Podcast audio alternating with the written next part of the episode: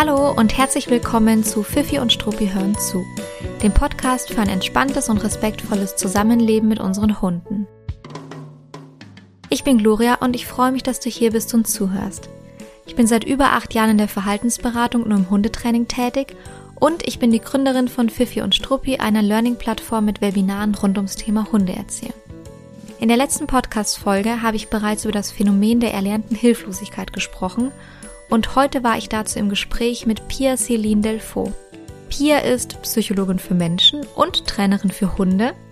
In ihrer Arbeit verbindet sie ihre Kompetenzen und ich freue mich total, dass ich mit ihr als Fachfrau zu diesem doch recht ernsten Thema der erlernten Hilflosigkeit sprechen durfte. Denn an Pia schätze ich nicht nur ihr umfassendes Fachwissen, sondern auch die Art, wie sie die Themen in ihren Formulierungen immer so schön treffend auf den Punkt bringt. Pia wird übrigens auch als Referentin bei Fifi und Struppi in Erscheinung treten und dazu gebe ich dir nach unserem Gespräch noch einen kurzen Hinweis. So, und jetzt wünsche ich dir erstmal ganz viel Spaß bei dieser Folge. Pia, ich finde es super schön, dass du heute hier bist und dass wir uns zu einem Thema austauschen können. Und ich hatte das in meiner letzten äh, Podcast-Folge letzte Woche schon ein kleines bisschen angeteasert aber will dem gerne heute hier nochmal ein bisschen mehr Platz, größeren Raum geben. Und zwar bin ich, man stößt ja auf Instagram zwangsläufig immer mal wieder auf äh, Inhalte, über die man so ein bisschen nachdenkt und die man so wahrnimmt und auch auf Trainingsanleitungen. Ähm, und ich bin auch vor einigen Wochen mal wieder auf eine Trainingsanleitung gestoßen und die hat mich irgendwie nicht mehr losgelassen, ähm, weil die irgendwas in mir ausgelöst hat. Und zwar ging es in der Trainingsanleitung darum, es wurde eine Ruheübung vorgestellt, es wurde auch so benannt als Ruheübung und man soll sich mit seinem Hund in ein Gebiet setzen, das sehr, sehr stark frequentiert ist. Also da sind irgendwie viele Reize drumherum und im besten Fall soll der Hund da ja super ruhig neben einem sich irgendwie ablegen und Ruhe geben und man übt es eben, indem man sich dann dort in diesem frequentierten Bereich irgendwo hinsetzt, auf eine Parkbank zum Beispiel, den Hund ähm, an der, also an der Leine so einschränkt, dass er jetzt nicht großartig ähm, irgendein äh, irgendwie entkommen oder irgendein Verhalten zeigen kann. Und alles andere, was der Hund zeigt, soll total stark ignoriert werden. Also wenn der jault, fiebt, zieht, springt, irgendwas versucht zu machen, bellt, dann soll es komplett ignoriert werden, im Grunde bis der Hund sich dann eben ruhig ablegt neben einem. Und es wurde dann noch als Hilfestellung mit auf den Weg gegeben, dass sich Menschen doch dafür auch gerne Noise Cancelling Kopfhörer aufsetzen können, weil dann wären sie eben nicht so gestört von der Geräuschkulisse, die ihr Hund da fabrizieren würde. Ha, und diese Geschichte ist so bei mir hängen geblieben, weil es auch einfach mehrfach geteilt wurde und dann irgendwie bei den Leuten scheinbar gut ankam, so nach dem Motto, ach cool, das probiere ich mal aus, das klingt ja irgendwie nach einem guten Aufbau und ähm, und mir hat's eigentlich äh, bei mir jetzt total Gänsehaut ausgelöst, ähm, weil ich ganz vieles daran ganz furchtbar finde. Und ich wollte jetzt einfach mal mit dieser kleinen Geschichte starten, weil ich mich total freuen würde, wenn wir uns dazu mal austauschen können und du mir ein bisschen deine Gedanken mitteilst, weil ich mich schon immer frage, bin ich dazu sensibel? Oder was kommt dir so in den Kopf, wenn du sowas hörst? Ja, ähm, ich habe das tatsächlich auch schon öfter beobachtet und im Grunde genommen ist diese, diese Kernidee von dieser Übung kann man ja auch verschiedenen anderen Übungen auch mal wiederfinden, die dann ja so verbreitet werden. Und ich, ich teile deine, ja, ich, ich teile das, was du empfunden hast, sowohl aus emotionaler Sicht als auch aus äh, fachlicher Sicht. Es ist ja so, dass ähm, im Grunde genommen dem Hund ja klar, dem wird ja nichts angetan, er wird nicht angeschrien, er wird nicht angefasst, er wird nicht geschüttelt, er wird nicht weggestoßen. Ähm, aber nichts tun, beziehungsweise ein Lebewesen ignorieren, ist ja auch schon eine, eine also ist ja auch eine immens harte Strafe. Also es ist ja, was das emotional mit einem macht, das kann man sich ja ganz gut, in, ne, so sag ich mal, vor Augen führen.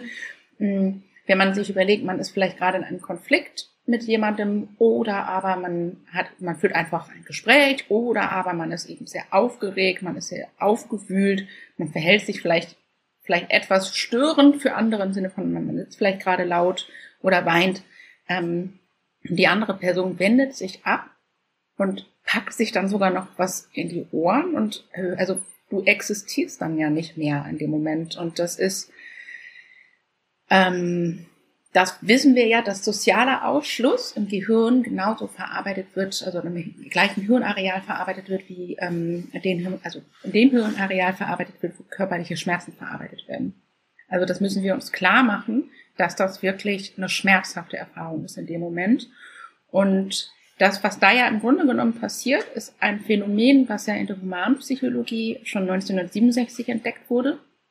Aber wie leider so oft so in der früheren Psychologie ähm, mittels Tierversuchen. Und das ist dieses Phänomen der sogenannten ähm, erlernten Hilflosigkeit. Ähm, soll ich einmal ganz kurz ein bisschen was zu diesem Experiment erzählen, wie man dann auf dieses Phänomen gestoßen ist?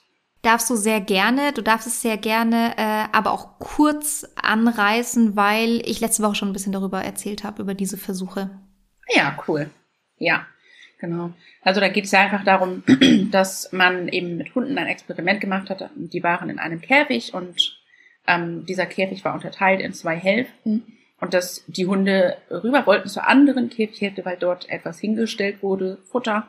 Und ähm, da in diesem Käfigbereich, wo Futter stand, war, war im Boden dann ähm, quasi ähm, etwas eingearbeitet, so dass die Hunde Stromschläge bekommen haben. Aber ähm, die sind ähm, völlig äh, unwillkürlich aufgetreten, diese Stromschläge. Also es gab absolut kein nachvollziehbares Muster ähm, für die Hunde, was letzten Endes dazu geführt hat, dass diese Hunde irgendwann ich sag mal, in dieser sicheren Käfighälfte sich ganz tief in die Ecke zurückgezogen haben, sich dort hingekauert haben, kein Explorationsverhalten mehr gezeigt haben.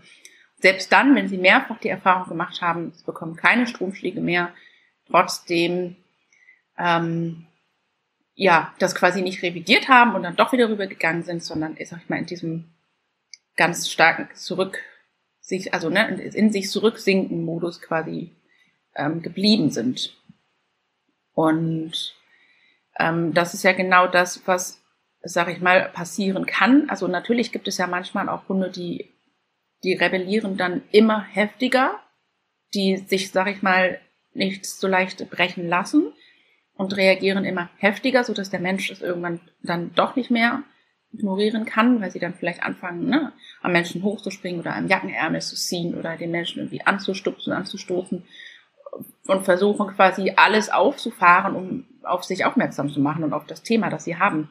Weil was ich mir ja immer klar machen muss bei solchen Trainingssachen, was möchte ich denn? Möchte ich einfach, dass etwas, was mich stört, hinterher nicht mehr vorhanden ist? Oder möchte ich das Problem, das mein Hund hat, lösen? Mit dem Ziel natürlich, dass es dann auch für mich entspannter wird.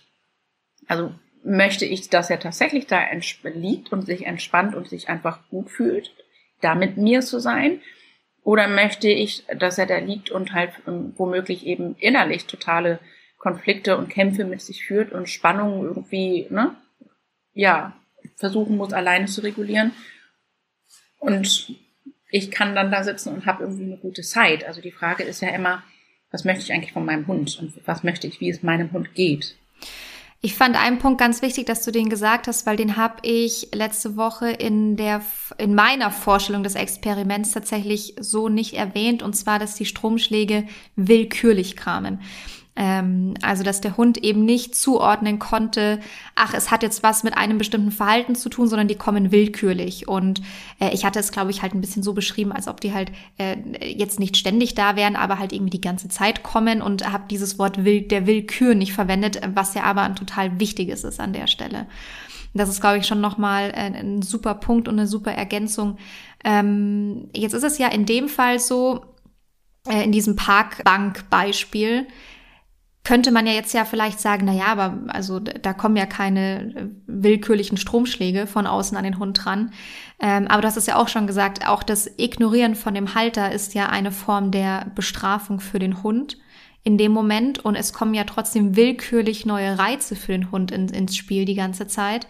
Ähm, und dieses sich irgendwann mal ablegen und hinlegen und eben so vermeintlich entspannt sein, ähm, ist ja auch sehr, sehr, sehr trügerisch. Wir hatten mal in einem Vorgespräch auch dazu gesprochen, da hast du gesagt, dass ähm, halt auch ein Nebeneffekt der erlernten Hilflosigkeit sein kann, dass die Hunde vermeintlich entspannt aussehen, ähm, weil im Grunde ihnen, naja, sämtliches Verhalten, sämtliche Strategien irgendwie abtrainiert wurden dadurch oder die Hunde eben ähm, sämtliches Verhalten dann einstellen. Und das, das finde ich irgendwie so, so trügerisch auch an der Stelle, weil Leute halt denken, ich probiere mal eine Trainingsanleitung aus und guck mal, hat ja funktioniert, der liegt da ja da jetzt ganz entspannt. Aber das ist ja ähm, einfach naja, eine vermeintliche Entspannung oder wie, wie würdest du es, wie würdest du es benennen?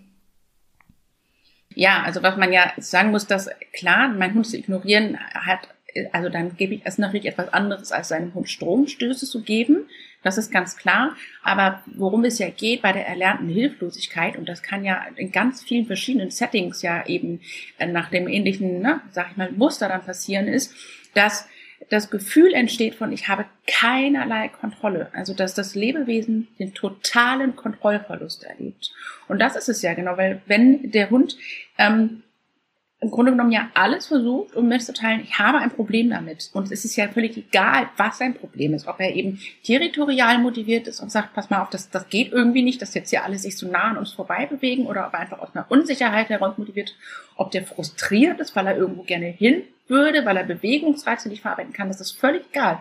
Wenn der Hund das Gefühl hat, ich, ich habe keinerlei Kontrolle und es ist niemand da, der sich meiner annimmt. Beziehungsweise es sind, es ist jemand da, der, der, es ist jemand da, aber er nimmt sich meiner nicht an. Dieses Gefühl, es geht um dieses Gefühl, das da entsteht. Ähm, ja, und das ist, das ist eben dieser Dreh- und Angelpunkt. Ne? Das geht nicht um explizit um Stromstöße, sondern ich kann dieses Gefühl auch in ganz anderen Kontexten generieren. Und das, was mir klar sein muss, ist, dass ich nicht sagen kann, naja, das hat bei dem einen keine erlernte Hilflosigkeit hervorgerufen, kann bei dem anderen Hund aber passieren. Also das heißt, wie sensibel und empfindsam und wie schnell verunsichert ein Lebewesen ist, das spielt ja auch eine Rolle. Und wie selbstwirksam sich der Hund ja eben auch in anderen Situationen schon erlebt hat. Und auch zu dem Thema, dass der Hund dann entspannt aussieht. Also jemand, der sich sehr differenziert mit, mit Körpersprache von Hunden auseinandersetzt, der wird es natürlich erkennen. Aber in der Regel ist ja, sage ich mal, der durchschnittliche Hundehalter bzw. die Hundehalterin ist ja jetzt, der macht, die Person macht das dann ja nicht beruflich, die ist ja darauf angewiesen, auch ein Stück weit, dass eben die Trainerinnen und Trainer dem eine Rückmeldung geben. So. Und ähm, das, was ja für viele Leute dann ja eben so entspannt aussieht, äh, das wird ja definiert als der Hund liegt halt einfach ruhig da. Bisschen ruhig im Sinne von bewegt sich wenig, macht, zeigt wenig Mimik, zeigt wenig, äh, lautiert eben möglichst wenig bis gar nicht, ähm, bewegt sich möglichst wenig. Das ist das, was irgendwie mit Ruhe und Entspannung definiert wird. Aber ich kann ja auch, ich kann ja auch intensiven Sport gerade ausführen und mich dabei intensiv, ne, eine ganz starken, ähm, ganz starke Bewegung ausführen und trotzdem total entspannt sein. Also das quasi dieses ja die Bewegungsfrequenz und Intensität quasi gleichgesetzt wird mit Ruhe. Das ist ja vor allen Dingen auch das Problem, weil das ist ja, glaube ich, aber auch ein bisschen dem geschuldet, dass die Menschen sich das aber gerade wünschen. Es nervt, wenn der Hund halt irgendwie sieht und du halt irgendwie gerade ein Eis essen willst und du irgendwie ne, immer wieder die Leine händeln musst und so weiter. Dann willst du, dass er sich möglichst wenig bewegt und das ist schon absurd. Also ich meine, ich, also ja, gut, ich wollte gerade sagen, keiner würde das von einem Kind erwarten. Nein, das muss ich revidieren. Natürlich gibt es auch Menschen, die das auch von einem Kind erwarten. Aber ähm, ich finde manchmal von Kindern weniger als von Hunden. Und ähm, ich finde es schon faszinierend, wie stark von Hunden erwartet wird, sich so ins, ins Off zu begeben, wann immer man es braucht. Ja, total. Wirklich super spannend. Und ich meine, was ist eigentlich die stärkste Ausprägung von Entspannung? Äh, könnte man jetzt vielleicht so sagen, das ist vielleicht ein schlafender Hund. Und da muss man ja aber auch klar sagen, man kann ja auch vor Erschöpfung einschlafen. Ein, also nur zu schlafen bedeutet ja nicht, dass derjenige egal ob Hund oder Mensch ja jetzt entspannt ist, sondern man schafft es ja tatsächlich auch, also durch Erschöpfung einzuschlafen. Und dann kann man natürlich sich nicht hinstellen und sagen, naja, guck mal, der schläft ja jetzt hier ganz, äh, ganz gemütlich, der Hund. Was, was ist jetzt dein Problem gewesen?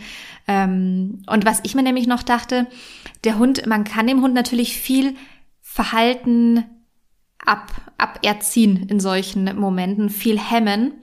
Ähm, zum Beispiel auch ein ganz stark ausgeprägtes Meide- oder Fluchtverhalten. Kann natürlich sein, dass der Hund irgendwann aufgibt, weil er kommt dort nicht weg. Aber ähm, was man dem Hund natürlich nicht wirklich hemmen und abtrainieren kann, ist, äh, sind Stresssymptome, die er nicht willentlich steuern kann. Und das sind wahrscheinlich am Ende auch noch die körpersprachlichen Merkmale, die man dann beobachten kann. Weil alles, was der Hund nicht willentlich steuern kann, ist natürlich schwierig, dann auch für uns Menschen irgendwie an- und auszuschalten, wie es uns gerade passt. Und also die Feinheiten der Körpersprache sind dann wahrscheinlich ähm, oftmals noch sichtbar, wobei man da ja auch wieder sagen muss, ähm, es gibt zwar die klassische, in Anführungszeichen, Körpersprache der Hunde, aber jeder Hund zeigt die ja auch ein bisschen anders, ein bisschen stärker das eine Merkmal, ein bisschen schwächer das andere. Also da kommt dann halt auch noch so die, die individuelle Situation mit rein. Und dann lass es noch ein Hund sein, der langes Fell hat und dann sieht man eh ähm, nur noch zehn Prozent der Körpersprache, wenn man dann nicht geschult ist. Also das, da spielt ja dann vieles mit rein, um da wirklich dann diese Feinheiten zu erkennen. Ja, und das ist ja auch so die absurd, ne, das um nochmal ganz kurz Bezug zu nehmen auf dieses, ähm, also dieses ähm, Kriterium Schlaf.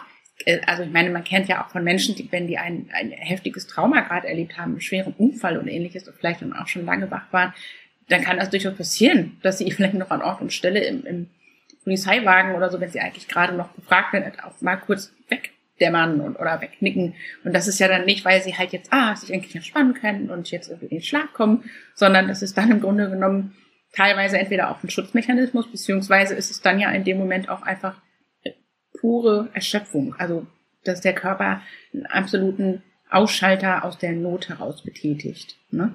Und, ähm, und also das, was man sich ja immer, sag ich mal, als Kriterien ranziehen kann. Ich habe mich gerade gefragt, ob sich vielleicht die Leute, die uns jetzt zuhören, fragen, okay, aber wie erkenne ich denn jetzt Entspannung? Also, äh, ne, also das, das, da könnten wir, glaube ich, noch drei Podcast-Folgen zu drüber reden. Aber ich denke, das Wichtigste ist, sich anzuschauen, ähm, ist vor allen Dingen die Weichheit, also die Bewegung meines Hundes, die Gesichtszüge meines Hundes, sind sie weich? Ist mein Hund ähm, ansprechbar? Wenn ich ihn anspreche, reagiert er dann ruhig darauf oder reagiert er vielleicht gar nicht oder total übersteigert, total überdreht? Ähm, ist mein Hund vielleicht auch ein Stück, also ist mein Hund auch in der Lage, sich mit der Umwelt auseinanderzusetzen? Weil Entspannung heißt ja nicht, sich hinzulegen und gar nichts mehr aufzunehmen, sondern also Entspannung hat, heißt, sich durchaus mit der Umwelt auseinanderzusetzen, aber aus einer gewissen Gelassenheit heraus. So, dann darf natürlich der Radfahrer beobachtet werden, der sich der Fahrradbank nähert und so weiter. Ähm, aber die Frage ist, wie bewertet der Hund das dann? Was ist seine Reaktion darauf? Und ähm, ich habe mir jetzt auch gerade noch ein anderes Beispiel eingefallen für erlernte Hilflosigkeit, wo man das vielleicht gar nicht vermuten würde. Ähm, wenn ich jetzt beispielsweise einen Hund habe, der sich wirklich extrem unwohl fühlt in Hundebegegnungen und das grundsätzlich, also der da wirklich ein ganz, ganz tiefgehendes Problem damit hat. Und ich bringe diesen Hund immer und immer wieder in die Situation und das womöglich dann noch angeleint. Ich nehme diesem Hund wahnsinnig viele Möglichkeiten. Also A, nehme ich dem Hund ja die, also ne, in der Regel kommunizieren diese Hunde ja ihren Menschen vorher schon, ich habe ein Problem, selbst wenn sie nicht schreiend und brüllend in der Leine hängen. Gerade die leisen Töne sind ja die, die eben oft übersehen werden und überhört werden. Ähm, und der Hund hat versucht ja dann vorher schon zu kommunizieren, ich möchte nicht in die Situation rein und ist dann der Situation ausgesetzt, wird aber gleichzeitig noch festgehalten, vorzugsweise dann vielleicht noch an einer kurzen Leine.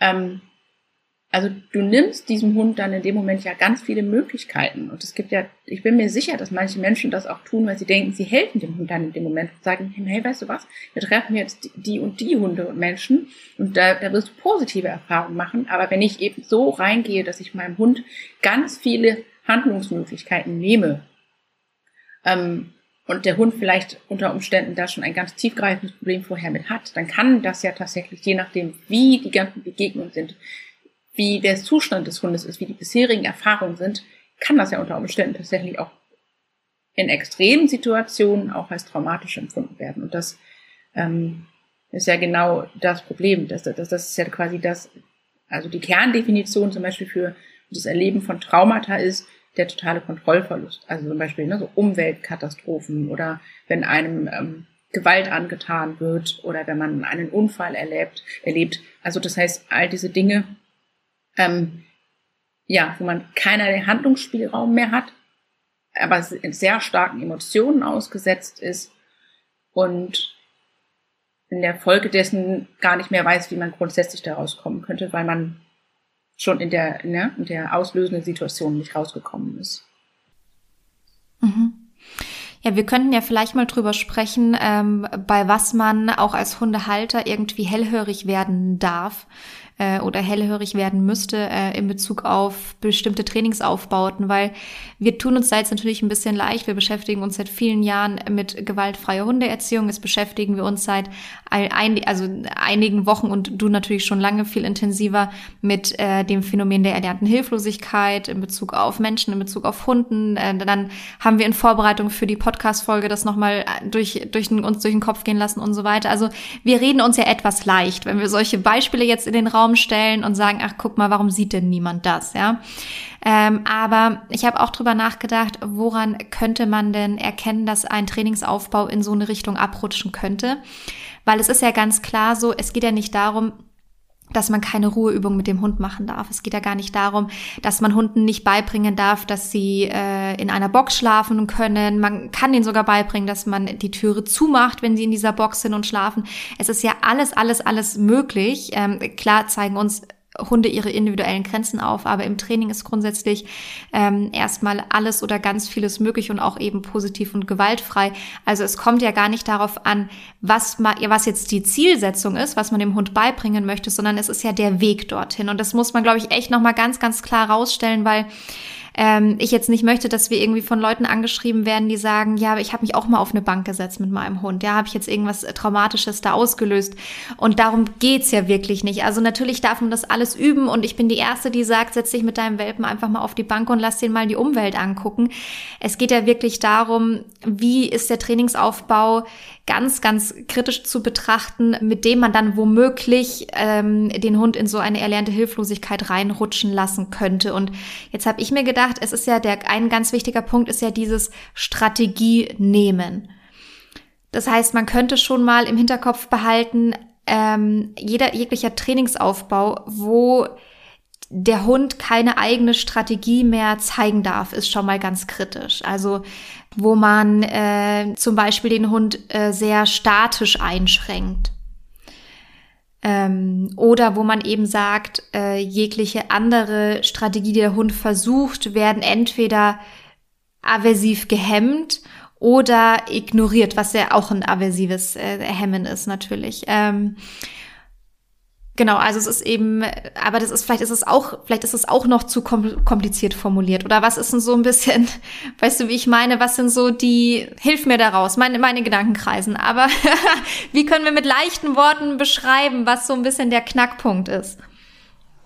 Ja, was, also so die Frage ist ja im Grunde genommen, okay, das ist jetzt, wenn wir uns das, ne, das Komplexe betrachten, was heißt denn das jetzt eigentlich im Alltag? So, was, was kann ich für mich hier mit rausnehmen, wenn ich jetzt nicht gerade Hundetrainerin bin oder Psychologin bin, wie kann ich trotzdem erkennen, was ist sinnvoll für meinen Hund?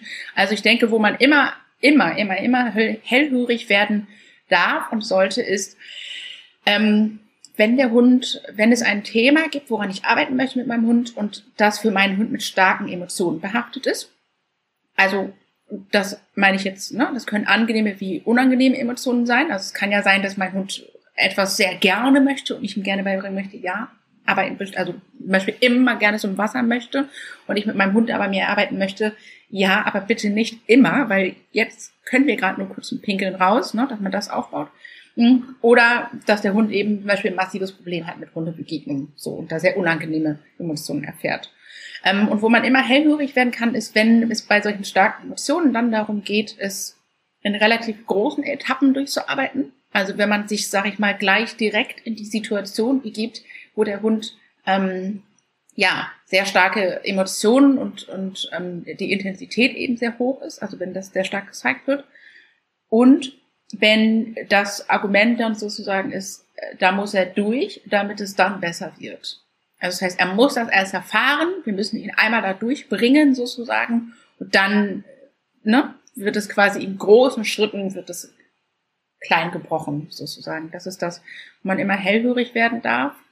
Ähm, und dann muss ich mir auch einfach immer anschauen, was hat mein Hund denn bisher für Erfahrungen gemacht? Also habe ich einen Hund, der bisher vielleicht ähm, ja sehr, sehr, sehr viel Selbstwirksamkeit erfahren hat, der ähm, ähm, wenig, sag ich mal, unangenehme Erfahrungen gemacht hat, der vielleicht eben auch bislang konsequent von meinem Menschen eben ähm, nicht aversiv trainiert wurde dann hat dieser Hund womöglich auch eine andere Resilienz und eine andere, ähm, bringt einfach einen anderen, ja so einen anderen Koffer mit und hat da so irgendwie so mehr Ressourcen drin im Sinne von mehr so stärkende ähm, Anteile mit? Oder habe ich einen Hund, dessen Geschichte einfach nicht bekannt ist? Oder der vielleicht in seinem Leben schon sehr viel ähm, Situationen erlebt hat, die sehr auswegslos waren. Also gerade ja auch so Tierschutzhunde, ne? Dann ist ja auch mal die Frage, wie wurden sie eingefangen? Da gibt es ja ganz unterschiedliche Möglichkeiten und Maßnahmen, ohne das bewerten zu wollen. Ähm, wie, wie hat er dann gelebt in der Zeit, bis er dann zu mir gekommen ist? Dann ist ja auch immer die Frage, wie hat der Hund das eigentlich empfunden, zu mir zu kommen? Auch das hat er ja nicht selbstwirksam, ne? Also der hat ja keinerlei Entscheidungsmöglichkeiten. Und es ist ja auch immer die Frage, was empfinde ich als angenehm und ne, gut für das neue Hundeleben und was, wie empfindet der Hund das jetzt erstmal? Ähm, und ich finde, man sollte immer gucken, dass man Dinge favorisiert, wo der Hund verschiedene Strategien anwenden darf und sich selber ausprobieren darf, um zum gleichen Ziel zu kommen. Also das bedeutet bei einer Ruheübung zum Beispiel, wenn ich einfach möchte, dass mein Hund relativ, also die Frage ist ja auch möchte ich, dass der Hund jetzt wirklich für eine bestimmte Zeit X auf einer gewissen Decke liegt? Oder auf einem ganz klar umrissenen räumlichen Bereich, weil ich in einem Café bin oder so und möchte wirklich, dass er sich nicht viel bewegt. Oder möchte ich, dass der Hund gerade einfach entspannt ist und im Radius von zwei, drei Metern einfach bei mir bleibt. So, das ist ja immer die Frage, was, was konkret ist denn meine Erwartung an den Hund? Und hellhörig sollte man auch immer werden, wenn man gar nicht darüber spricht, ob der Hund das leisten kann, ob er es jetzt im Moment leisten kann und ob er es überhaupt jemals leisten kann. Es gibt durchaus Hunde, wo man ganz entspannt sagen kann, prima, da arbeiten wir in kleinen Schritten dran und ähm, arbeiten uns dahin und du, wirst ihn dann in diesen Situationen mitnehmen können. Und dann gibt es auch andere Hunde, wo man drüber sprechen muss und sagen muss, du, wir können auf jeden Fall noch ganz viel erreichen, aber dieses eine große Endziel ist unter Umständen für diesen einen Hund zu groß. So, also es ist immer dann schwierig, wenn es so eine universelle Übung ist, die eigentlich so für jeden Hund, also die einfach so angewendet wird, ohne zu fragen, was kennt der Hund bereits? Was habt ihr bisher getan? Wie geht es dem Hund damit? Was, was ist denn sein genaues Problem eigentlich? Also, warum ist das denn so schwer gerade für den Hund? Das ist ja das, was ich mich auch immer fragen sollte. Okay, also man würde sich zuerst anschauen, ähm, auf was zielt diese Übung ab was ist das Ziel dahinter und ist es grundsätzlich etwas, was meinem Hund sehr schwer fällt, wo mein Hund wahrscheinlich ein Thema damit hat? Das kann ja jeder ähm, tatsächlich in der Regel ein bisschen einschätzen. Also man weiß ja, wenn man sich mit seinem Hund, ähm, der schon einige Zeit bei einem ist, auf eine Parkbank setzt, äh, die stark frequentiert ist, um jetzt mal kurz bei diesem äh, Beispiel zu bleiben, ähm, dann kann man ja ein bisschen einschätzen, hat mein Hund äh, grundsätzlich Themen mit Reizen, die plötzlich auftreten. Ähm, dann ist diese ganze Übung natürlich noch mal schwieriger. Hat mein Hund grundsätzlich ein Problem damit, draußen zu entspannen, dann ist diese ganze Übung ja noch mal ein Stück schwieriger für meinen Hund. Ist er das, äh, machen wir das vielleicht hin und wieder, ist er das auf äh, positive Art und Weise gewöhnt, äh, warum auch immer, ähm, oder ist es für den was komplett Neues? Ja, kommt er aus einem städtischen Umfeld oder aus einem ländlichen Umfeld und wo macht man jetzt diese Übung? Also man kann sich ja im ersten Moment tatsächlich anschauen, um was geht es hier eigentlich gerade bei dieser Übung und dem Trainingsaufbau und wie schwer äh, fällt es äh, meinem Hund grundsätzlich oder gibt es da schon Themen, die mein Hund hat? Ähm, oder ist er da irgendwie mit allen, allem und jedem total fein, was so draußen in der Umwelt passiert? Bei meiner Hündin wüsste ich zum Beispiel sofort, äh, die hat ein Thema mit plötzlich auftretenden Reizen. Äh, die hat ein Thema vor allem, wenn sie in einer statischen Situation ist und die Reize treten auf. Ähm, das heißt, ich wüsste da natürlich schon genau, ey, mit so einem Trainingsaufbau ähm, schlage ich da halt eine, in eine richtige Kerbe rein. Ähm, und da gibt es natürlich Hunde, die, die dieses Thema überhaupt nicht haben oder die vielleicht dann an anderer Stelle ihre eigene, ihren eigenen kleinen Rucksack aufhaben. Also man guckt sich erstmal an, um was geht's hier eigentlich, was ist denn so ein bisschen das Ziel der Übung und in welchen Dingen ist der Hund da äh, ausgesetzt. Und dann, das fand ich super spannend, dass du es gesagt hast, ähm, ist, glaube ich, ein ganz wichtiger Gradmesser, wenn man erstmal eine gewisse Zeit in einer Übung oder Situation verbringen muss, bis es besser wird. Und man auch den Trainingsaufbau so angeleitet bekommt, dass einem gesagt wird, du musst bleiben, bis dein Hund für dich erwünschteres Verhalten zeigt, dann sollten, glaube ich, alle Alarmglocken immer anschlagen, weil ähm, im Grunde Trainer, Trainerinnen, die positiv und gewaltfrei arbeiten, ähm, eine Philosophie vertreten, die wir im Grunde eben auch vertreten. Ähm, da würde man einen Trainingsaufbau so gestalten, dass wenn der Hund wirklich ähm, panisch wird in der Situation und man merkt, dass er völlig überfordert ist, dann würde man so eine Übung abbrechen. Ähm, dann würde man, also oder man guckt, ob man den Hund irgendwie noch unterstützen kann, also irgendwie noch auf einen, einen schönen Pfad äh, lenken kann, diese Übung. Aber wenn alle Stricke reißen, bricht man so eine äh, Übung ab. Ähm, und das ist, glaube ich, einer der Hauptunterschiede wo viele ja rufen würden und äh, die Hände über den Kopf zusammenschlagen würden und sagen würden, oh mein Gott, wie kannst du jetzt aufhören? Der Hund ist, ist jetzt durchgekommen mit diesem Verhalten. Ähm, das ist, glaube ich, ähm, so eine ganz, so eine ganz große Unterscheidung, würde ich jetzt einfach mal, würde ich jetzt einfach mal noch in den, in den Raum stellen. Genau, also der Hund muss erstmal eine Zeit lang verharren, aushalten in der Situation, bis er ein für den Menschen erwünschteres Verhalten zeigt. Äh, dann erst davon aus der Übung rausgehen. Das ist ein ganz, ganz wichtiger Gradmesser und das hat man ja oft auch zum Beispiel bei Alleinbleibübungen und ähnliches, Boxentraining, Deckentraining und so weiter. Und im Grunde kann man sagen, es ist natürlich jetzt immer so ein bisschen sehr umgangssprachlich wahrscheinlich und jetzt nicht ähm, in ähm, psychologischer Fachsprache, aber der Hund ergibt sich dann halt irgendwann dieser Situation, wenn er dann sich zurücknimmt, sich hinsetzt, sich hinlegt. Also er lässt es dann halt über sich ergehen, was passiert. Ja, das ist genau das, was ich vorhin auch noch im Kopf hatte, so die mildere Form, sag ich mal, von erlernter Hilflosigkeit, ein bisschen die Vorstufe ist, er resigniert. Also weil die Frage ist ja, der Hund hat ja dann nur noch zwei Optionen. Also wirklich weiterhin alle Kräfte mobilisieren und darauf aufmerksam machen, dass es ein Problem gibt und dass, dass er die Situation emotional nicht bewältigen kann. Das kostet wahnsinnig viel Energie und ist unter Umständen dann ja entsprechend sinnlos, weil das, was der Hund erreichen möchte, nicht erreicht er eben nicht. Ähm, dann bleibt ja nur noch die andere Variante, sich dem halt einfach hinzugeben. Also was Ne? Er kann ja nicht sich selber den Karabiner lösen und sagen, weißt du was, das reicht mir, ich trenne mich von dir, tschüss. Ähm, das war's, du kannst diese Übung alleine durchführen. Der ist ja, also der Hund ist ja, du hattest das, glaube ich, mal in einem anderen Podcast, ich habe das bei dir mal bekommen, das hat also wirklich sich extrem tief gesetzt, ne? dass der Hund ja quasi das einzige Haustier auf der Welt ist, das nicht mal entscheiden darf, wann und wo er sich löst. Ja, und wobei ich ja immer dazu machen, sagen ja? muss, äh, ich muss ja immer dazu sagen, dass Christina das so schön formuliert hat. Ich habe es ja nur von ihr aufgegriffen. Ähm, ah, Christina war es hat, ja. es hat weite ja. Kreise gezogen in meinem Podcast, ja. Ja, ja, das hat mich wirklich echt sehr berührt, weil äh, damit will ich einfach nur sagen, dass wir uns immer wieder vor Augen führen müssen, in was für einer krassen Abhängigkeit Hunde uns leben. Ne? Das ist ja auch, ähm, ich finde dann, dass manchmal, wenn man sich dann darüber austauscht und vielleicht fragt, aber warum tust du das? Also warum verharrst du so lange in der Situation, bis dein Hund leise wird und sich hinlegt, weil es vielleicht auch irgendwann anstrengend wird, die ganze Zeit zu stehen oder zu sitzen oder zu kreiseln oder ne, sich zu bewegen.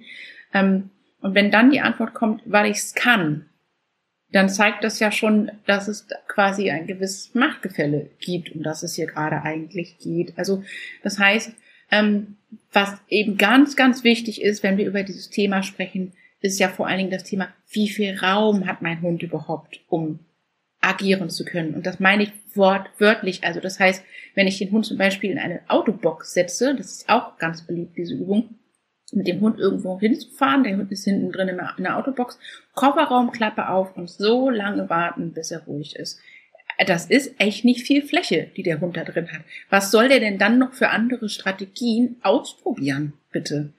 So. Und wenn, also, damit man mich jetzt auch wirklich nicht falsch versteht, wenn es jetzt wirklich so ist, dass der Hund ähm, schon an einem gewissen Punkt ist oder ich die, die entsprechende Örtlichkeit aussuche, ähm, dann kann das eine richtig coole Übung sein, weil es, und je nachdem, wie der Hund das Auto und die Autobox auch empfindet, wenn das für ihn so ein richtiger, so ein ja, so, so, so, so ein Hafen ist, so eine Sicherheitszone, ne? Und er das Gefühl hat, oh, von hier aus kann ich mir alles in Ruhe angucken und mein Mensch ist ganz nah bei mir und die, die Reize sind so abgestimmt, dass es, dass es noch so ne, möglich ist für den Hund, ist das zu verarbeiten. Dann kann es eine ganz, ganz tolle Sache sein.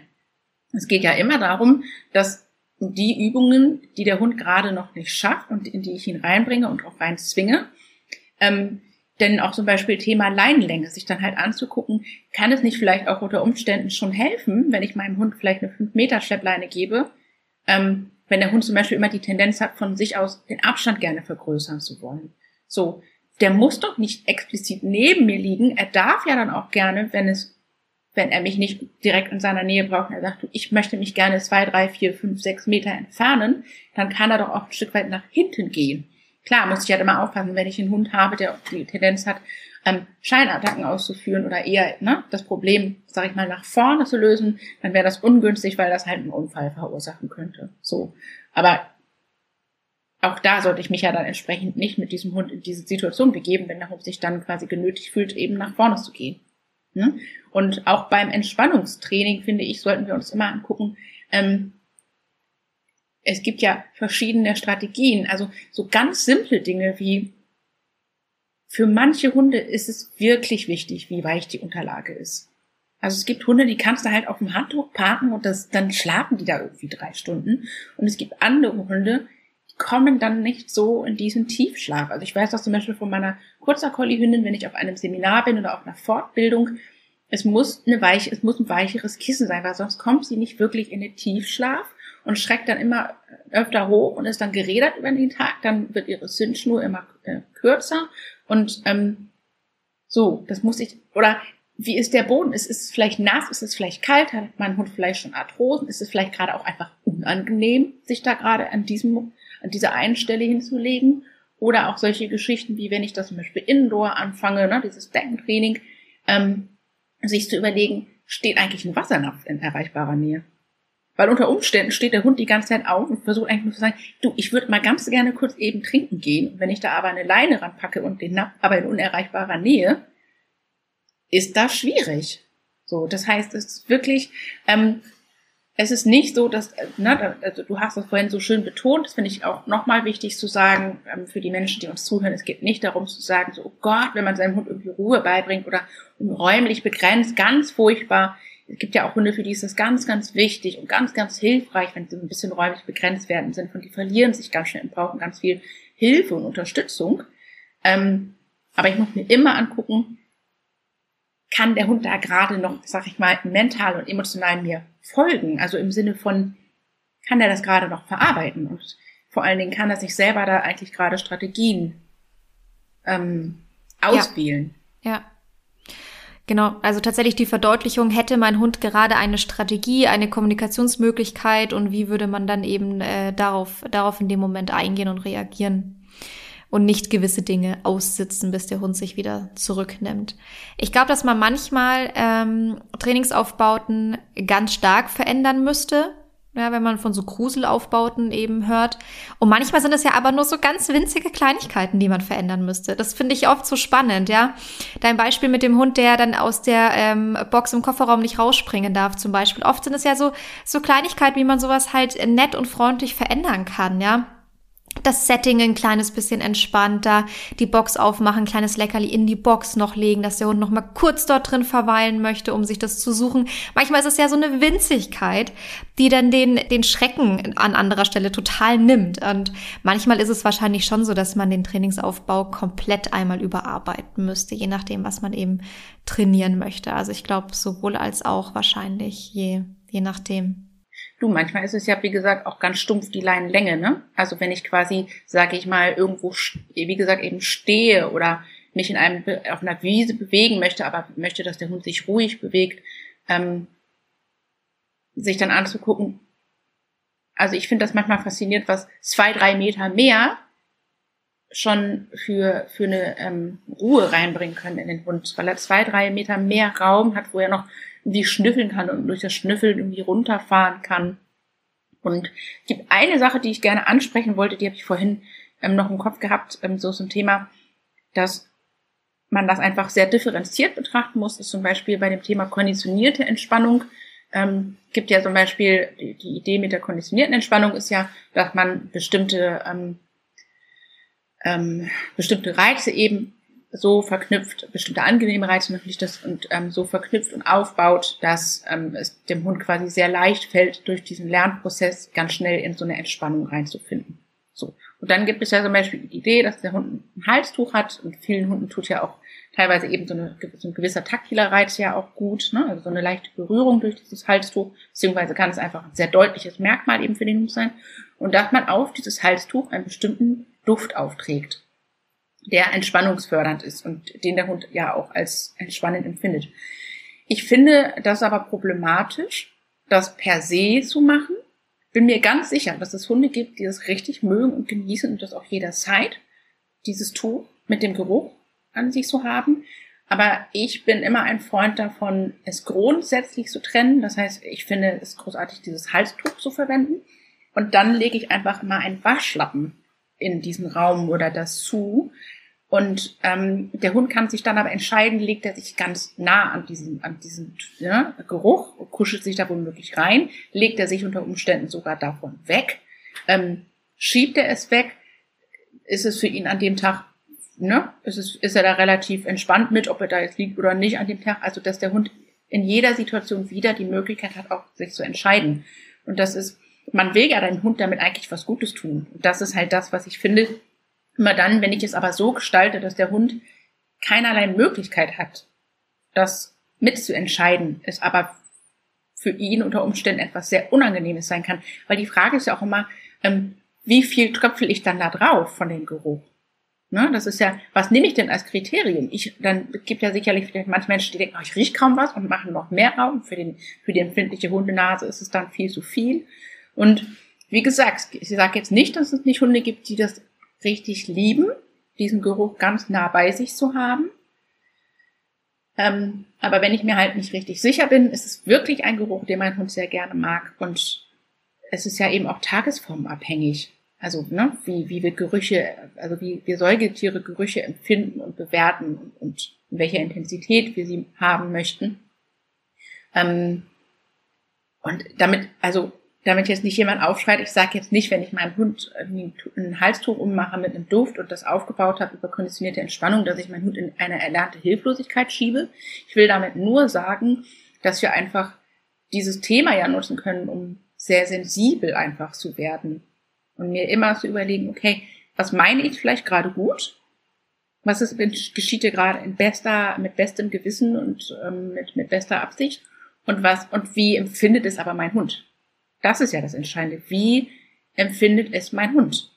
Finde ich total wichtig, dass du das ansprichst und auch sehr interessant, weil ähm, ich auch ähm, damit gerne arbeite. Also auch viel mit Musik als Entspannungssignal, aber auch mit olfaktorischen Reizen, teilweise auch mit ähm, Halstüchern, je nach Hund.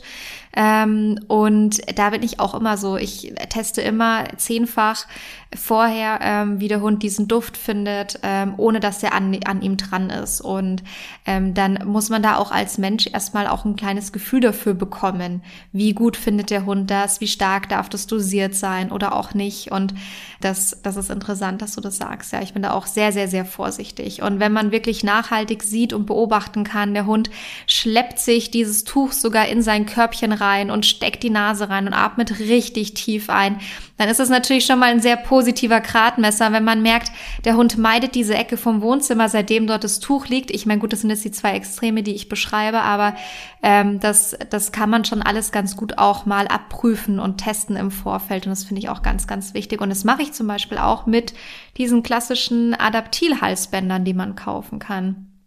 Da denke ich mir auch immer so ein bisschen, ah, einfach dem Hund da ein Halsband drauf machen. Es gibt halt die paar Hunde, die vielleicht doch äh, mit diesem Geruch nichts anfangen können oder die eine Assoziation haben, die man nicht haben wollte. Und alle reagieren dann doch äh, sehr, sehr unterschiedlich. Oder auch, wenn man diese Zerstäuber hat für ätherische Öle oder auch für dieses Adaptil, dann sage ich auch immer gerne dazu, lass die ersten paar Male unbedingt die Zimmertür offen, dass ein Hund gehen kann, wenn er damit ein Thema hat. Und ähm, das sind so die Kleinigkeiten, also den Hund halt eine Alternative geben ähm, oder eine Form der Kommunikation.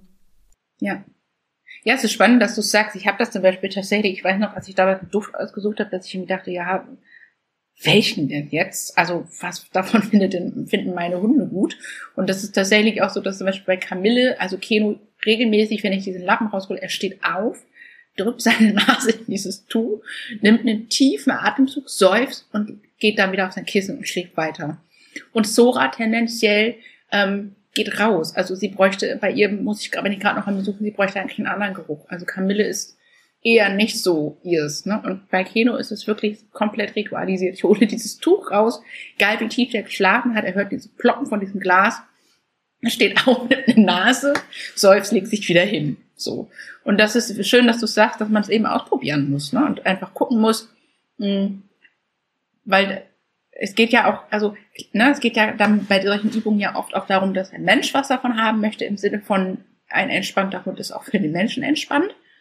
Aber sich immer anzugucken, wie kommen wir da gemeinsam hin? Also wie kann ich das, was für mich gerade wichtig ist, und meistens ist es ja auch für den Hund wichtig, ähm, wie komme ich da hin, dass ich meinen Hund dabei aber eben mitnehme? Also mitnehme im Sinne von es nicht einfach durchziehe, sondern so, dass der Hund eine Chance hat, damit umzugehen. Ich finde, ganz oft ist es auch die, also ist die eigene innere Haltung, die man zu einer Situation hat, für die Situation ganz wichtig, obwohl es manchmal das Setting gar nicht so stark verändert. Wenn ich, du hast vorhin so ein Restaurantbeispiel genannt und dann habe ich sofort Bilder in den Kopf bekommen. Und wenn ich mir zum Beispiel vorstelle, der Hund ist dort, es ist nur ein kleiner Bereich, man muss die Leine leider ein bisschen kürzer nehmen, weil dort nicht viel Platz ist. Der Hund hat sich vielleicht hingelegt und geschlafen und plötzlich steht er auf und man ist aber irgendwie noch mitten im Essen dann kommt es, finde ich, oft auch sehr, sehr, sehr auf die eigene innere Haltung an. Klar kann man jetzt sagen, jetzt leg dich wieder hin, wir sind noch nicht fertig hier. Ähm, oder man kann sagen, ach Spazi, bist du aufgewacht? Na, wie schaut's aus? Kannst du dich noch mal hinlegen? Können wir noch mal eine halbe Stunde hier Ruhe geben? Und oftmals ändert es so wenig von außen betrachtet an der Situation. Und ich glaube, es macht einen riesen Unterschied für die Situation und auch für den Hund. Und na klar, wir werden jetzt trotzdem wieder bei dem Thema, wenn der Hund mir dann ganz klar sagt, nein, ich kann jetzt leider nicht mehr hier bleiben aus den und den Gründen, dass man dann eben auch noch mal ein bisschen stärker aktiv werden muss. Aber oftmals ist es ja wirklich so eine so eine kleine innere Haltung. Und ich hatte einmal so eine schöne Situation auf einer Fortbildung. Es war eine, ein großer Saal mit ganz, ganz vielen Leuten drin. Ähm, und direkt neben mir saß eine Hundehalterin mit ihren zwei Hunden. Und es war ein äh, kleiner Jack Russell mit dabei. Da stehe ich ja eh drauf. Also äh, habe ich mich sehr gefreut, dass der neben mir liegt. Und sie hatte das Körbchen für den dabei. Und es war total süß, weil der hatte einfach irgendwann genug. Ja, das war halt ein langer Tag. Und er stand dann irgendwie da und hat sie angeschaut. Und sie hat halt super liebevoll mit ihm gesprochen. Sie hat gesagt, ähm, irgendwie, komm jetzt, probier's nochmal. Ich glaube, du kannst nochmal schlafen eine Runde, oder? Hm? Bau, bau noch, noch, noch mal ein Nickerchen ein und dann gehen wir nachher raus. Und, ähm, und es war so total nett zu beobachten. Und sie hat da jetzt ja, wie gesagt, nicht viel an der äußeren Situation verändert. Sie hätte jetzt auch sagen können, du gehst da jetzt wieder rein und jetzt bleibst du da. Und von außen betrachtet hätte es so, äh, so gleich ausgesehen, aber es ist halt so ein Riesenunterschied. Ja, und vor allen Dingen hat sie ja auch reagiert auf ihn, ne? also emotional. Das ist es ja auch, worum es ja einfach geht bei diesen ganzen psychologischen Phänomenen, dieses gesehen werden. Also es heißt ja auch nicht immer unbedingt, dass man das bekommt, was man dann gerade möchte.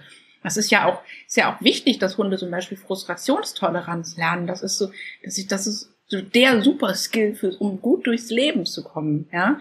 Das, ähm, aber die Frage ist ja immer, vermittel ich dann quasi meinem, meinem Hund, du oh, ist gerade echt herausfordernd, ne? Komm, die kleine Hilfestellung oder dies, diese und jene Weiche kann ich dir gerade noch stellen und probier es nochmal und du schaffst das. Oder ob ich sage, du tust das jetzt. Und wenn du das nicht tust, weil du ein anderes Bedürfnis hast, dann gehst du mir auf den Sack und dann führen wir hier gleich irgendwie, dann, dann, dann folgt etwas sehr Unangenehmes für dich. Dann führen wir hier gleich ein Streit, Streitgespräch, du und ja, ich. Genau. ja. Ja, sag mal, jetzt gibt es ja eventuell, also ich glaube jetzt nicht, dass meine HörerInnen so denken würden, aber eventuell gäbe es ja vielleicht den einen oder anderen Menschen, der sagt, erlernte Hilflosigkeit hin oder her, am Ende liegt der Hund und ist dann irgendwie recht ruhig. Wo ist denn jetzt das Problem? Dann sieht es vielleicht in dem Moment jetzt nicht so super rosig bei dem aus, aber mein Gott, wir gehen ja dann nach fünf Minuten wieder oder nach einer halben Stunde wieder und dann ist ja auch wieder alles fein und er hat dann irgendwie wieder all seine Freiheiten. Manchmal muss er halt in solchen Situationen. Aber was ist denn jetzt wirklich auch aus psychologischer Sicht, was sind denn die Langzeitfolgen, Schäden und was ist denn das Problem, wenn Hunde mit ähm, erlernter Hilflosigkeit konfrontiert werden? Ja, also wenn wir jetzt wirklich davon ausgehen, ne, dass der Hund ähm, in einer in einer Situation ist und da wirklich bestimmte ähm, Faktoren sind, die dazu führen, dass der Hund und vor allen Dingen ist es oft, also entweder äh, reicht es, dass es einmalig passiert und es ist so heftig und intensiv, dass der Hund, ne, sage ich mal, in dieses diese Erfahrung macht und ähm, in diese erlernte Hilflosigkeit kommt, oder aber sie ist so häufig, dass der Hund eben über die Frequenz dann in die erlernte Hilflosigkeit kommt. Und das, was daran halt so fatal ist, ist, dass das Gehirn leider sehr schnell das ähm, ganz stark ähm, verallgemeinert und transferiert. Also das Problem ist, es ist nicht einfach nur, es ist nichts, was der Hund in diesem Kontext dann nur erlernt, sondern es wird zu einer grundsätzlichen Einstellung. Also wir wissen zum Beispiel aus der Psychologie, aus der Humanpsychologie, ähm, es ist häufig etwas, womit man dann auch so im Bereich, zum Beispiel im Bereich ähm, Depressionen dann konfrontiert ist, dass so eine gewisse Einstellung entsteht, ich kann das ja sowieso nicht, ich habe sowieso keinen Einfluss darauf. Das heißt, es nimmt einem Hund und einem Menschen, es, es nimmt einem einfach ganz stark ja so eine gewisse Leichtigkeit und Lebensfreude, Selbstvertrauen ähm, und Selbstsicherheit, egal was im Leben kommt oder auch wenn schwierige Phasen in diesem Leben auf mich zukommen, ich kann die schaffen, ich kann die meistern. Dieses dieses Zutrauen nimmt es einem. Und ja, natürlich, Hunde sehen, werden das nicht so differenziert in, in Sprache, also denken wie wir, weil sie jetzt ja nicht über die verbale Sprache verfügen. Ähm, aber trotzdem können auch Hunde dieses Grundgefühl haben, dieses komme gut durchs Leben oder oh mein Gott, die Haustür geht auf und wir gehen raus und ich weiß nicht, was auf mich zukommt. So. Ähm, und das ist halt das Problem, dass es eben sich im Grunde genommen wie so ein Schatten über die Persönlichkeit legt und das dann einfach jegliche alltägliche Situationen umfasst. Ne? Also das, ähm, das Schwierige ist ja, dass Menschen oder Hunde eben dann ja auch sehr passiv werden, ähm, sich ganz, ganz vielen anderen Situationen, in denen sie total viele Möglichkeiten hätten, zu interagieren oder zu ne, Strategien auszuwählen, dass sie das gar nicht mehr in Erwägung ziehen, sondern sich von vornherein in ganz vielen Situationen sich dem einfach nur noch hingeben und einfach nur noch da sind, aber wenig explorieren, sich wenig auseinandersetzen. Ähm, und deswegen hatte ich das vorhin auch angesprochen, dass man immer gucken muss bei bestimmten Übungen, welchen Hund habe ich eigentlich vor mir, was hat er unter Umständen für Erfahrungen schon gemacht. Ähm, weil vielleicht mache ich eine Übung und sie hilft einem anderen Hund total cool, aber bei diesem einen Hund stößt es sofort dieses Gefühl an von, ja, wow, siehst du, ich bin wieder ausgeliefert. Ähm, auch wenn die Übung eigentlich ne, ganz, ganz offen gestaltet ist, aber der Hund sieht die Strategie, die, er sieht die Möglichkeiten nicht mehr. Er kann sie nicht mehr sehen. Das ist eben dieses Problem. Das ist ja genau das, ähm, was man ja auch damit ähm, ähm, rausgefunden hat, indem man dann ja ähm, diese Stromschläge komplett weggelassen hat und die Hunde mehrmals dann ja auch ähm, den, denen das gezeigt hat, es kommen keine Stromschläge mehr und diese Hunde ähm, sind aber trotzdem nicht mehr rübergegangen und sind trotzdem nicht aus, aus dieser Kauerhaltung in der Ecke rausgekommen. Mhm. Ja, das ist schon, ähm, schon wirklich krass, wie, wie weite Kreise es dann ziehen kann, wenn man dann ähm, auch in diesem Experiment sich die, die Versuchsaufbauten anschaut und sich denkt, ey, jetzt, du kannst doch entkommen, warum zeigst du jetzt kein Verhalten mehr? Das ist schon, schon krass dann, ja. Ähm, das heißt, wenn im Grunde die, die Psyche so nachhaltig ähm, geschädigt und auch belastet wird, das ist ja auch was, was sich immer auch auf die Körperlichkeit und die Gesundheit wahrscheinlich auswirken kann. Weil wenn du psychisch nicht, nicht gesund bist, dann äh, könnte es ja mitunter auch dazu führen, dass, dass diese Lebewesen, sei es Menschen oder Hunde vielleicht, dann auch anfälliger sind für auch körperliche Krankheiten, oder? Absolut, absolut. Die Sache ist ja, dass selbst wenn der Hund dann nicht irgendwie massive Stresshecheln zeigt und sich gähnt und also ne, gähnt und sich kratzt und irgendwie ne ständig aufsteht und sich wieder hinsetzt und so weiter, also diese ganzen, sag ich mal, ähm, leichter erkennbaren Stresszeichen. Also wenn der Hund dann, der ist ja dann in diesem, also erlebt ja ganz starken passiven Stress. Ähm, und egal wie, so oder so wird ja Cortisol ausgeschüttet. Und wenn der Hund eben dieses Gefühl hat von, ich bin allem ausgeliefert und ich habe eh keine Chance, und sich selber schon so aufgegeben hat und resigniert hat, ähm, dann befindet er sich in einem Dauerstress. Denn das, das ist ja ein sehr bedrohliches Gefühl, wenn man das Gefühl hat, ich kann nichts, ich kann nichts beisteuern. Es geht ja auch gar nicht darum, dass der Hund alles kontrollieren dürfen soll. Und natürlich gibt es Bereiche, wo es dann Begrenzung gibt und so weiter. Ne? Aber ähm, und Dauerstress ähm, führt eben dazu, dass der Körper dann sehr stark und sehr viel Cortisol ausschüttet. Und das wiederum macht krank. Das kann ganz, ganz, ganz viele verschiedene körperliche Erkrankungen nach sich ziehen. Ähm, das kann, ne, das kann, das greift sehr stark in den Hormonhaushalt ein.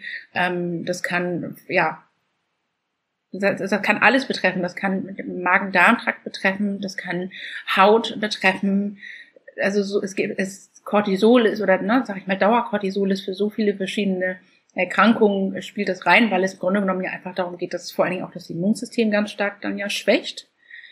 Ähm, und Cortisol hat auch eine große, spielt auch eine große Rolle dabei, ähm, dass man dann ja auch weitergehend psychisch erkrankt. Also das heißt, wir müssen natürlich mal ein bisschen vorsichtig sein beim Thema psychische Erkrankung und Hund, weil wir dazu keine validen Daten haben und keine Studien. Es gibt ja gar nichts dazu aus wissenschaftlicher Sicht zum Thema psychische Erkrankung bei Hunden.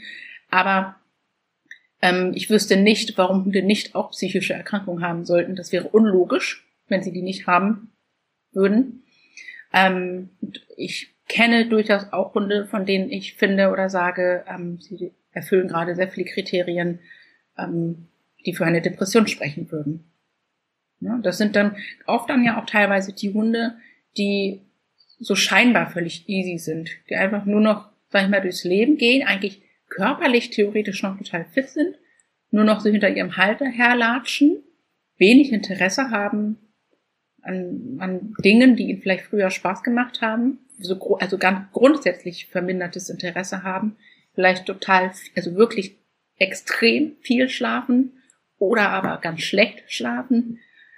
Ähm, ja, ne, also ein anderes äh, Kriterium äh, kann sein, dass das ähm, totale Appetitlosigkeit oder aber bei anderen mündet es auch, kann, kann das auch darin, äh, dieser Dauerstress darin münden, dass sie ähm, so einen nie endenden Appetit haben, also ganz massiv gesteigerten Appetit, der wirklich so also richtig heftig, also ne, so, also ja, un, unnatürlich dann wird.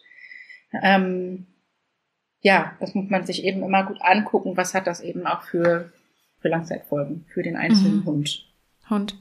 Und auch für den Menschen, finde ich, weil ich finde ja, Hunde haben ja so eine unfassbare Komik. Also ich, ich liebe es ja, wie Hunde sich verhalten, auf welche Ideen die kommen, ähm, was sie ausprobieren für sich, wie die sich verhalten. Und ähm, Hunde haben so einen Witz oftmals. Und ich finde einfach es auch so, so schade und so, so traurig, ähm, wenn man Hunden das so aberzieht dadurch, wenn man Hunde dann so, so hemmt und ihnen so viel von ihrem natürlichen Verhalten nimmt, weil ja, mitunter mag es sein, dass es mal die anstrengenderen Hunde sind, in Anführungszeichen, ja, Hunde, die halt klar kommunizieren, die auch mal einen eigenen Willen und einen eigenen Kopf haben und die sagen, hey, ich würde jetzt aber gerne rechts lang gehen, auch wenn du jetzt irgendwie den, den, den Weg links einschlägst.